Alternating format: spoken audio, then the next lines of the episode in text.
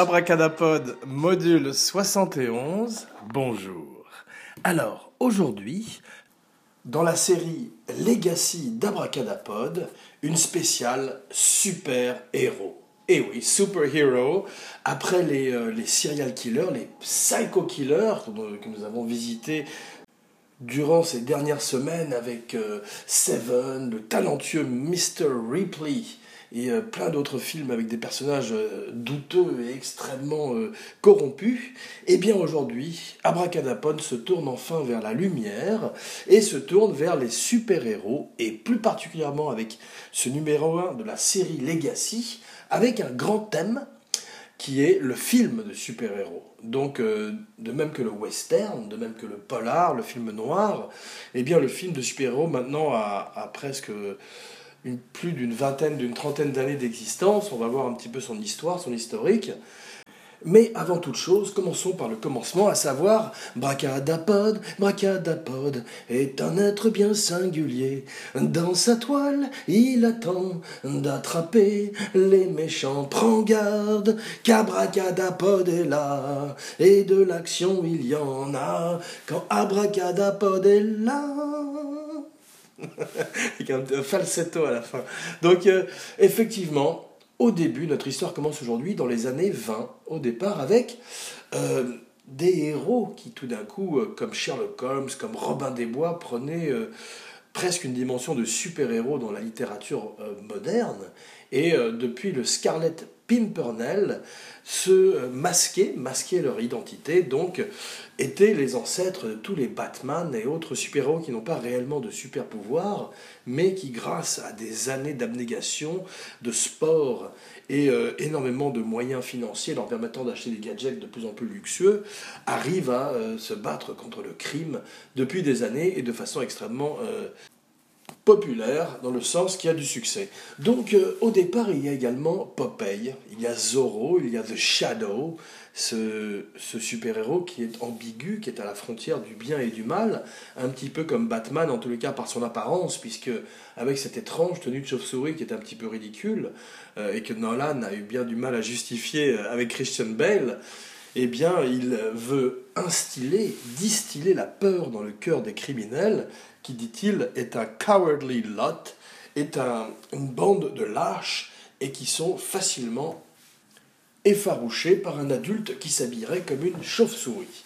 Donc euh, Popeye, créé par le grand Elsie Chrysler Segar, comme un cigare, d'ailleurs il signait avec un cigare, et, euh, avec le, dessin d'un cigare, et euh, est un super-héros qui lui, euh, ce n'est pas un soleil jaune comme, super, comme euh, Superman avec lequel il tire ses pouvoirs, mais euh, des épinards, puisqu'à l'époque, les médecins, en tous les cas les scientifiques, s'étaient trompés en rajoutant un zéro au, à la teneur en fer des épinards. Donc Popeye, lui, sa kryptonite, c'est quand il n'a pas d'épinards, et se bat contre Bluto pour sauver Olive. Euh, ça a donné lieu, puisqu'on parle aujourd'hui de comic book film, ça a donné lieu à un, mauvais film de Robert Altman, où effectivement, allegedly, dans l'île de Malte, ils sont partis avec des montagnes de cocaïne et très peu de scénarios. Il y avait beaucoup plus de cocaïne que de scénarios, en fait, c'était ça le problème. Et Robin Williams, en tête, est arrivé, euh, bien qu'il est tout à fait convaincant dans le rôle de Popeye, il est arrivé sans aucune histoire, avec un film qui, à l'arrivée, est une étrange comédie musicale, euh, un classique pour certains, pas pour Abracadapod, dont la kryptonite est effectivement un micro, comme vous avez pu vous en rendre compte. Dès que vous euh, mettez un micro en face d'Abracadapod, il perd tous ses pouvoirs. Donc par la suite, premier âge d'or des super-héros avec Mandrake, avec le fantôme, avec euh, Flash Gordon euh, et bien sûr Batman, le Green Lantern apparaît, tous les héros de Marvel viendraient un peu plus tard, dans les années 50-60, mais avant toute chose, parlons aujourd'hui des 10 films de super-héros préférés d'Abracadapod. Et oui, nous revenons aujourd'hui à une vieille tradition abracadapodienne, abracadapodesque, comme vous voulez, abracadapodalides, et euh, nous allons nous pencher sur 10 grands films de genre, 10 grands films de super-héros, comme nous l'avions fait dans le temps, avec le western, le film d'horreur ou le film de guerre, qui sont des genres chers au cœur d'Abracadapod. Abracadapod qui a un cœur de pierre, comme chacun le sait. Donc, effectivement, on va commencer, euh, comme le veut la tradition, par euh, le dernier de la liste. Ou plutôt les deux derniers, à savoir Avengers et Guardians of the Galaxy. Alors, deux films Marvel, Marvel qui euh, tient, bien le, cheval, tient bien le marché, et effectivement, ces jours-ci, sort Guardians of the Galaxy Volume 2, qui euh, rencontre déjà un très bon buzz sur le net, de très bonnes critiques. Donc euh, probablement euh, très réussi. Marvel connaît l'enjeu de cette phase 3 de leur invasion du marché, de la planète. Et Kevin Feige a même teasé que la phase 4 n'aurait peut-être pas lieu. Comme ça, il donne encore plus de valeur à la phase 3 et à la phase 4 quand elle arrivera. Mais il explique qu'après Infinity et les prochains Civil War, eh bien, tout l'univers de Marvel va être complètement changé à tout jamais. Euh, une fois de plus, puisque auparavant, il l'avait déjà fait avec Avengers. Alors Avengers, c'est le premier euh, super team au cinéma. C'est la première fois que c'est réussi d'avoir euh, un groupe de super-héros venus d'horizons différents et qui sont obligés tout d'un coup de faire équipe pour euh, affronter euh, le méchant. Et comme toujours, comme très souvent chez Marvel, le méchant est un petit peu raté, puisque c'est souvent effectivement euh, simplement des aliens qui sont une espèce de chair à canon, ou quelque chose, une espèce d'entité qui tourbillonne dans le ciel au-dessus de Manhattan ou de Los Angeles. Il est vrai qu'il y a une chose que DC d'ici réussit un petit peu mieux que Marvel, ce sont les méchants, comme nous allons voir dans la suite du programme. Stay tuned. Donc Avengers, Joss Whedon, qui arrive lui de la télévision, euh, comme J.J. Abraham, ce sont les nouveaux titans d'Hollywood, euh, les New Titans pour les fans de bande dessinée. Ce sont euh, ces metteurs en scène, producteurs, ce sont ces showrunners, ces visionnaires qui tout d'un coup chapotent un projet de A à Z, de A comme Avengers jusqu'à Z comme X-Men. Donc, euh, euh, ou peut-être Zardoz, qui est une espèce de film de super-héros psychédélique, au moment où John Borman prenait beaucoup d'acide en Irlande avec Sean Connery, et nous leur levons notre verre aujourd'hui, une autre grande tradition d'abracadabra. Donc les Avengers, Joss Whedon euh, fait réussir l'impossible, qui est de, mêler Hulk avec Iron Man, avec Thor, d'introduire des personnages comme la Black Widow, la très belle Scarlett Johansson qui cherche un petit peu à faire une carrière euh, d'action star solo ces jours-ci. Alors c'est vrai que euh, malheureusement, il y a très peu de super-héroïnes qui ont eu leur film euh, à l'heure où Wonder Woman sort ces jours-ci sur les écrans. C'est vrai qu'Abracadapod voulait faire cette spéciale car entre Guardians of the Galaxy 2, Wonder Woman et bientôt euh, effectivement euh, le prochain Justice League où euh, DC montrera leur réponse à Marvel, aux Avengers de Marvel, eh bien c'est plus que jamais l'heure des super-héros. Et effectivement, on voit que l'avenir, peut-être, ça va tourner comme le western ou le film noir à des films de plus en plus sporadiques euh, puisque le, public se sera lassé, mais on voit aujourd'hui avec euh, certains films, comme euh, Teaser, le deuxième de la liste d'Abracadapod, le genre se porte bien, et de Deadpool à Guardians of the... Deadpool 2, qui sort bientôt aussi, à Guardians Volume 2, offre des films, des comédies quasiment, à côté de films qui sont plus des westerns, ou d'autres films qui sont plus des thrillers. Donc, numéro 10, Avengers, à égalité avec le premier Guardians of the Galaxy. Deux films euh, qui euh, ont la fraîcheur et le parfum des, euh, des sept mercenaires. Ce sont des westerns galactiques avec effectivement tout d'un coup une dream team de super-héros. Robert Downey Jr. qui ancre tout l'univers de Marvel depuis des années avec Iron Man. Eh bien, ils essayent de faire la même chose avec DC, avec le gros Ben Affleck, et euh, Cabra Calapod aime beaucoup. et à qui Abracadapod lève son verre aujourd'hui car il est sobre, c'est un ancien alcoolique et euh, bravo Ben Affleck. Donc c'est bien que Batman soit un ancien alcoolique d'ailleurs, ça prouve que effectivement ça nourrit en quelque sorte la noirceur du personnage. Donc euh, pas de noirceur dans les Avengers, pas de noirceur dans Guardians of the Galaxy, euh, ou alors une noirceur pour les enfants, PG-13, PG parfois même, mais c'est pas grave, car Marvel euh, a la formule, de même que les Rolling Stones ont eu la formule du rock pendant un petit moment. Quelqu'un arrive et tout d'un coup a la formule du blockbuster. Ça a été Spielberg, ça a été Lucas pendant de nombreuses années. C'est Marvel aujourd'hui, Marvel qui est racheté par Disney, comme d'ailleurs Indiana Jones et euh, les Muppets. Donc, euh, Guardians of the Galaxy, Dave Bautista, Chris Pratt, euh, Zoe Zaldana, Groot, Baby Groot, Rocket Raccoon, pas Rocky Raccoon des Beatles, mais Rocket Raccoon, dont la voix est celle de Bradley Cooper, reviennent ces jours-ci et très bon buzz, euh, une bonne bande-son et un film qui ne se prend pas au sérieux à la manière de James Gunn, le metteur en scène qui a su, pour le dixième film de la liste d'Abracadapod, mêler savamment l'humour et le space opéra, un petit peu à la manière de Lucas dans les années 70, plus exactement en 77 avec Star Wars A New Hope, bien qu'Abracadapod préfère de loin Star Wars A New Hope. Donc ces jours-ci reviennent également J.J. Euh, Abrams et tous ses amis, Daffy et tous ses amis pour The Last Jedi. Donc euh, ne le dira jamais assez, euh, les films qui ont le mot last dans le film sont souvent bons. Donc espérons que celui-là ne dérogera pas à la règle. Roger Giquel.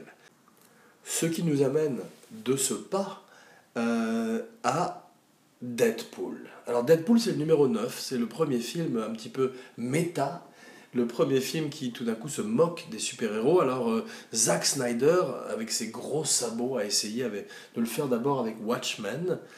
Watchmen est à peu près aussi adaptable au cinéma que euh, à la recherche du temps perdu. Ça fait partie de ces grandes œuvres intouchables, inadaptables, mais Deadpool euh, porte un regard euh, à la Tarantino sur les super-héros, moque tout d'un coup du genre, euh, brise le quatrième mur avec Ryan Reynolds qui donne tout, qui a compris qu'avec Deadpool, il avait trouvé le rôle de sa vie, qui lui permettait tout d'un coup de montrer tout son talent pour la, la déconne.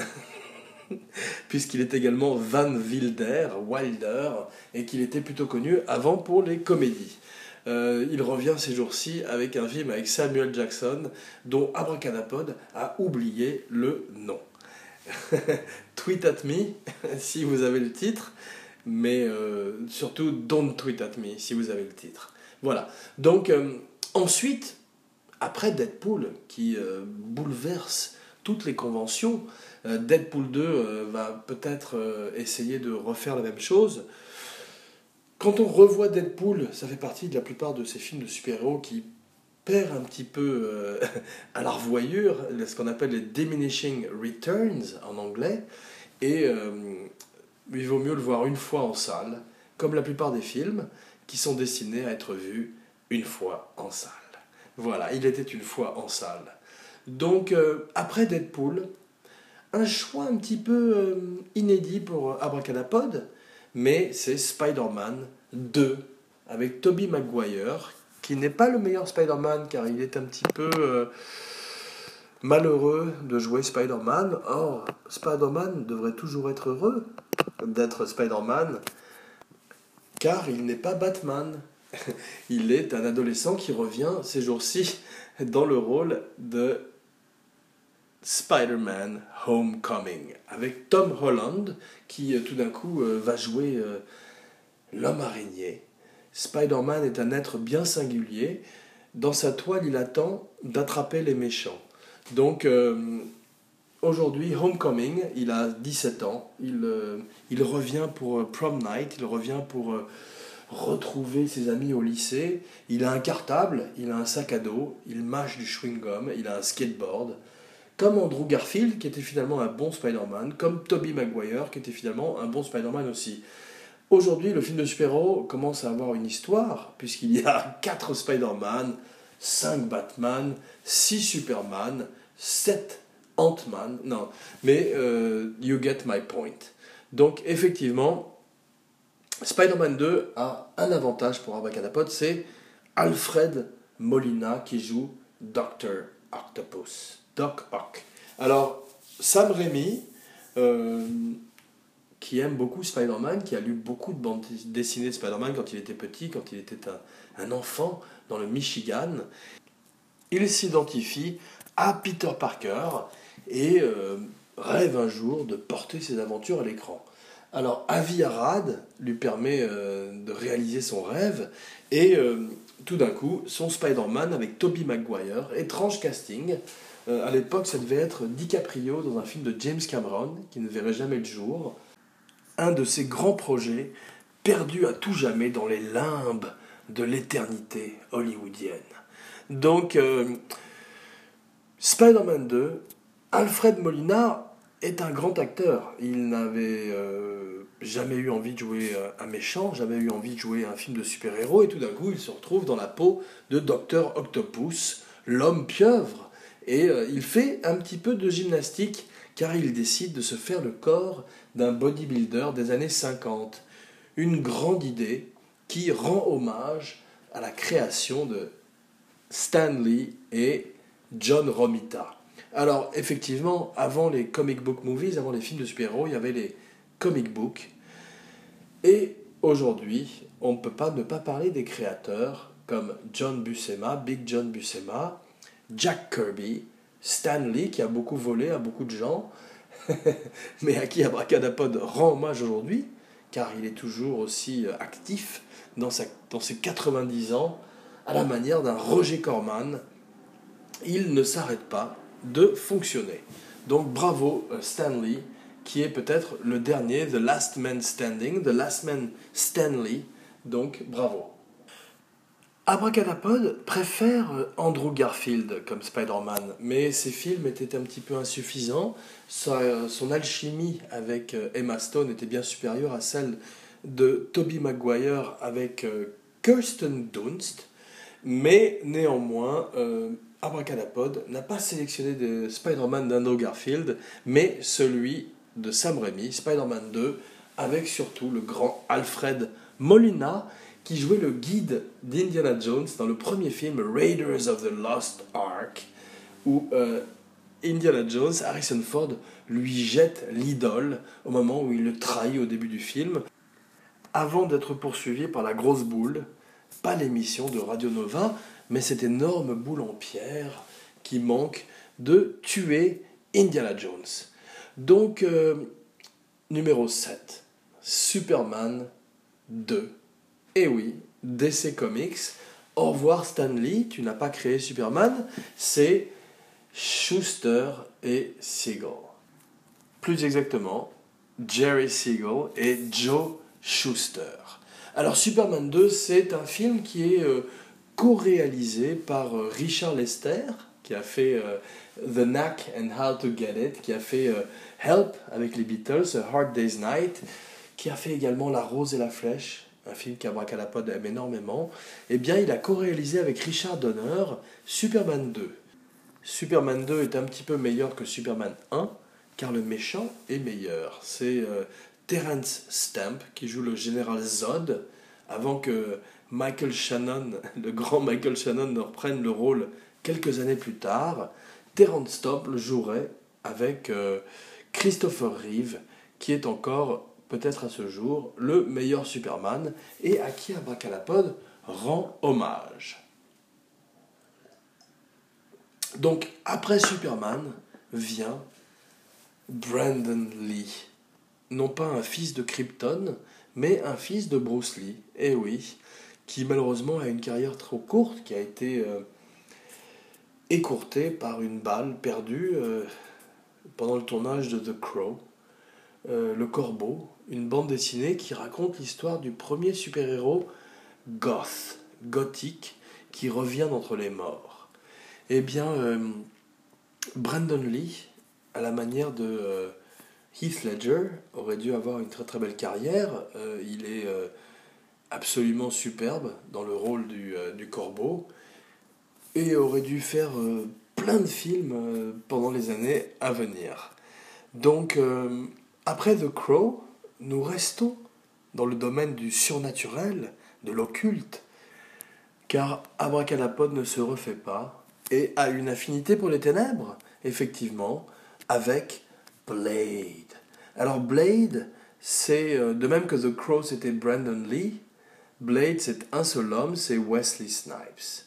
Alors Wesley Snipes euh, est à moitié vampire, moitié euh, être humain, et tout d'un coup affronte Steven Dorff dans son meilleur rôle. Effectivement, Steven Dorff a fait des bonnes choses.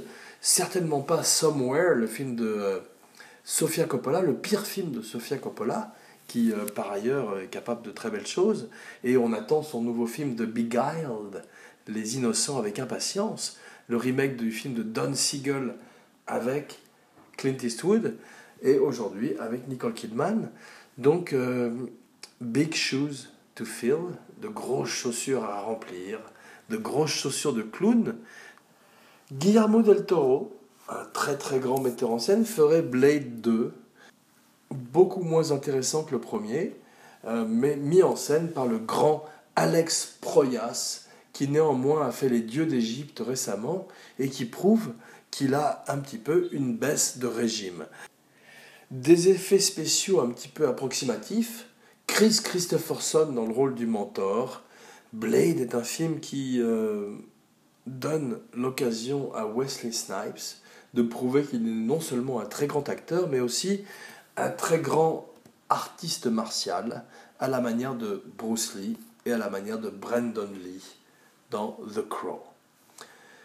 Le quatrième film de la liste d'Abracadapod a peu de rapport avec le numéro 5 et le numéro 6, puisque nous partons dans le monde du cartoon, nous partons dans l'enfance, nous partons quand même dans un regard très intelligent, très détourné sur le monde des super-héros avec The Incredibles.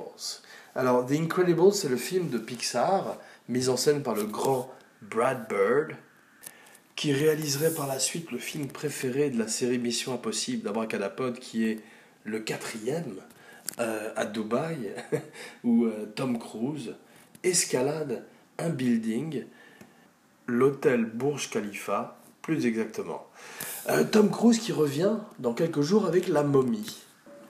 Voilà un film qui semble être un petit peu sacrifié par le studio qui le, qui le sort, car la bande-annonce manque énormément d'énergie, le marketing manque d'énergie, le poster est un petit peu tristoun, et euh, à l'inverse d'Alien Covenant qui sort le 19 mai.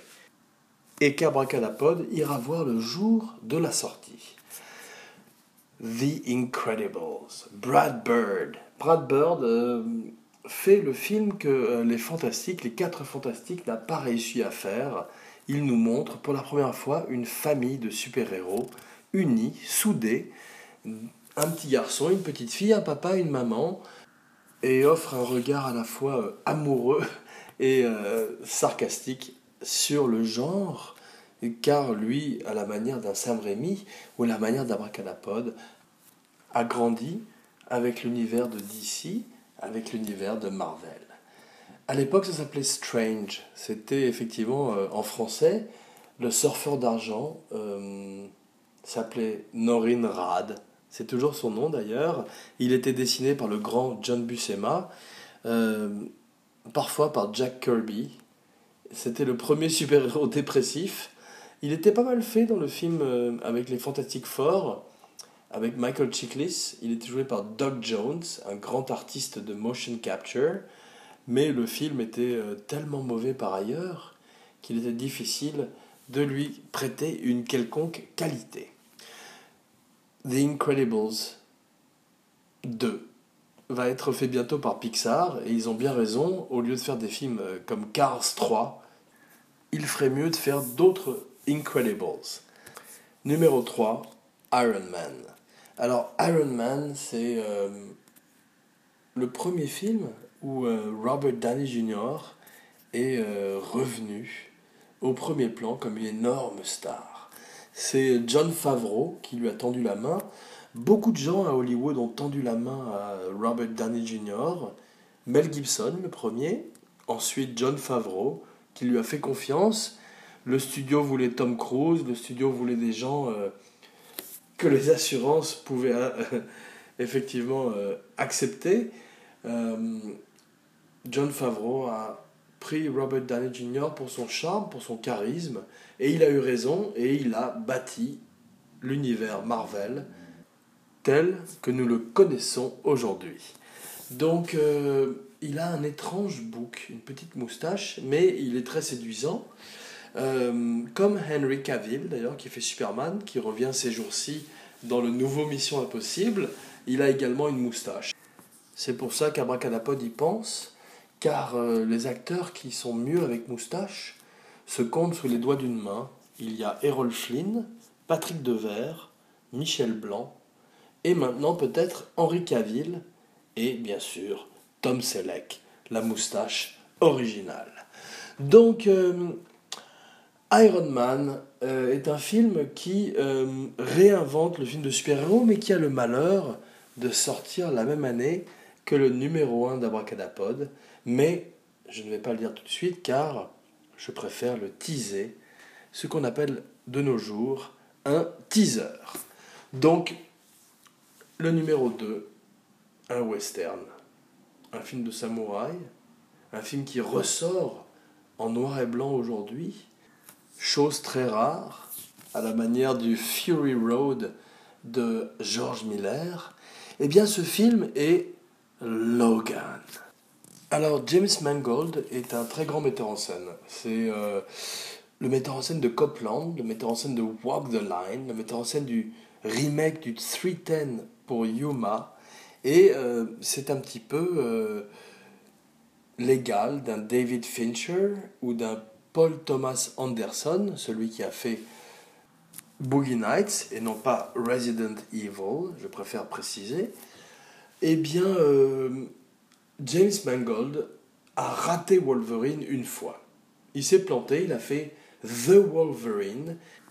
Il a voulu rendre hommage à la bande dessinée euh, de Buscema, d'ailleurs, je crois, où euh, Wolverine partait au Japon, une des grandes périodes de la vie de Wolverine, et il s'était planté. Il avait raté son film de Yakuza, il avait raté son film de samouraï. On ne peut pas trop l'en blâmer, car peu d'Occidentaux peuvent réussir leur film asiatique. Un seul aujourd'hui y est arrivé, c'est Martin Scorsese avec Silence. Mais ça n'est pas un film de super-héros, ou alors peut-être que Jésus est l'ultime super-héros qui marche sur l'eau, multiplie le pain et transforme l'eau en vin. Ça rime. Donc euh, Logan. Logan, euh, Hugh Jackman a une revanche à prendre il a incarné le rôle 8, 10, 9 fois, ça porte bonheur. Il a réussi tout d'un coup avec Logan à sortir en beauté. Il a voulu faire son Unforgiven, il a voulu montrer tout d'un coup que Logan et Wolverine pouvaient enfin donner un bon film, car euh, effectivement avec tous les efforts précédents, euh, il avait tout donné, mais les films autour de lui étaient un petit peu insuffisants comme Pierce Brosnan avec James Bond, une autre icône chère au cœur d'Abracadapod. Logan, le meilleur film de super-héros euh, du monde, sauf The Dark Knight. Eh oui, The Dark Knight, le numéro 1 de la liste d'Abracadapod, ça n'est une surprise pour personne. Euh, si, to them you're just a freak, like me. Christian Bale Heath Ledger, euh, le duel au sommet, beaucoup plus impressionnant que celui entre Al Pacino et Robert De Niro dans Heat, la première influence de The Dark Knight pour Christopher Nolan. Christopher Nolan, Dunkerque, Harry Styles, le chanteur de One Direction, mais surtout un metteur en scène qui a su nous donner le Joker, interprété par Heath Ledger. Tous deux se sont basés sur euh, Alex Delarge, sur Malcolm McDowell dans le Orange Mécanique de Stanley Kubrick. Un film un petit peu étrange, un film de super-héros, un film de super-villains. On voudrait que les méchants d'Orange Mécanique affrontent Batman ou Juge Dredd dans un film qui serait un mash-up de tous les films qui seraient venus avant lui. Alors, pour conclure cette spéciale super-héros, cette spéciale legacy, passons un petit peu en revue tous les films de super-héros de l'histoire du monde. Donc, d'abord, Batman versus Superman. Et oui, ça va partir un petit peu dans tous les sens, ça va euh, voyager dans le temps, ça va sauter de droite à gauche, du coq à l'âne. Bear with me, always bet on black. Batman versus Superman 2016, Zack Snyder. Euh, Batman affronte Superman dans les toilettes. Et eh oui, un combat épique, un combat homérique entre deux des plus grands super-héros de l'histoire du genre.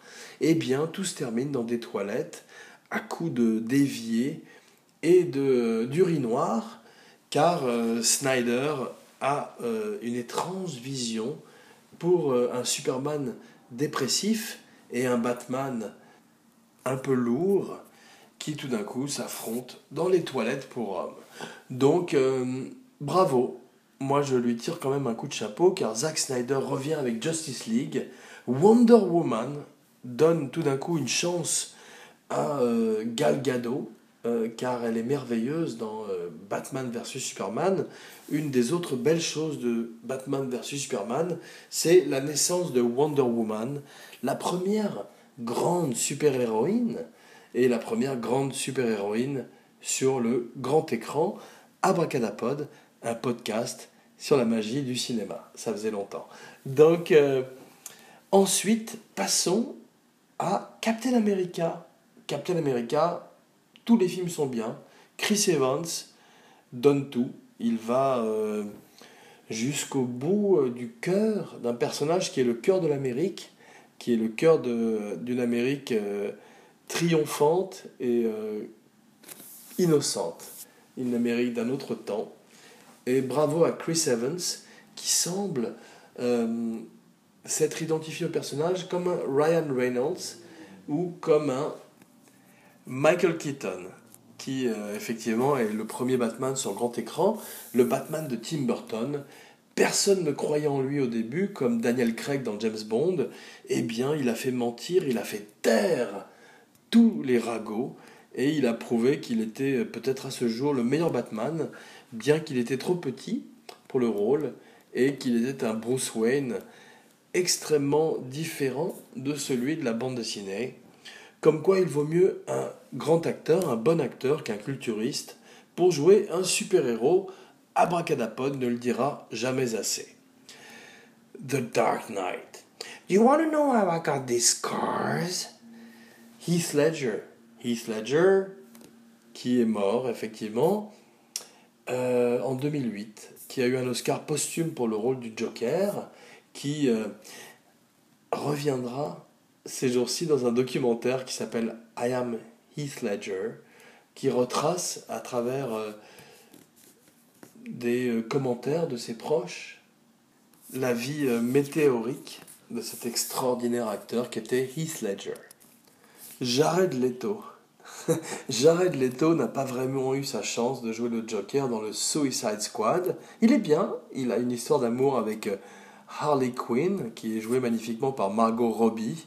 Suicide Squad est un film euh, qui a beaucoup de problèmes, un film plein de défauts, mais un film qui a également des qualités. Un petit peu à la manière de Batman versus Superman, il semblerait que l'univers DC ait du mal à se trouver, qu'il essaye de copier un petit peu l'univers de Marvel, mais euh, à l'accélérer. Espérons que dans le futur, et en particulier avec les films qui viennent comme Wonder Woman ou Justice League, ils parviennent enfin à trouver sa vitesse de croisière. À propos de vitesse de croisière, Ant-Man. Alors, Ant-Man, c'est une comédie. C'est avec Paul Rudd qui joue euh, le plus petit super-héros, l'homme qui rétrécissait, un hommage à l'homme qui rétrécissait de Jack Arnold. Eh bien, euh, cette fois-ci, c'est un super-héros qui peut atteindre la taille des fourmis et qui, le, commande aux fourmis d'ailleurs. Alors, tout le monde, au départ, pensait que ça, ce serait un échec, euh, surtout après que Edgar Wright, le grand Edgar Wright, de Hot Fuzz et Shaun of the Dead, avait quitté le projet, eh bien euh, Ant-Man est en fait un très bon film avec Michael Douglas et surtout Michael Peña qui vole la vedette à tous les autres acteurs du film. En particulier Paul Rudd qui néanmoins est très très bien en Ant-Man, comme Robert Downey Jr. qui serait un petit peu le modèle à suivre pour tous les films de Marvel. Les films des X-Men. Alors, Abracadabra les aime tous alors, Abracadapod n'en aime aucun, mais euh, le préféré d'Abracadapod, c'est quand même Days of Future Past, où tout d'un coup, euh, le futur des X-Men et le passé des X-Men se réconcilient avec euh, James McAvoy en Professeur X et Michael Fassbender en Magneto, qui enfin, également à leur tour, trouvent leur vitesse de croisière. Alors bientôt, Thor Ragnarok alors, euh, Thor, euh, Chris Hemsworth est un merveilleux Thor, mais euh, les bandes dessinées de Thor sont meilleures que les films de Thor, bien que Tom Hiddleston soit également un formidable Loki, le demi-frère maléfique de Thor, personnage cher au cœur d'Abracadapod. Donc, Thor Ragnarok 2017. C'est le prochain film qui porte la couronne de Marvel. C'est un film mis en scène par le grand Taika Waititi qui a fait l'abraca recommandation de la semaine What We Do in the Shadows. Alors What We Do in the Shadows, c'est un documentaire, un mockumentaire sur un groupe de vampires qui vivent dans un appartement et leur difficulté à s'adapter au monde moderne. Donc euh, Taiki, Taika Waititi, qui a fait également Hunt for the Wilder People avec Sam Neill, une autre abraca recommandation de la semaine. Rendez-vous dans quelques jours pour une abracada surprise. Jean Weber, signing off.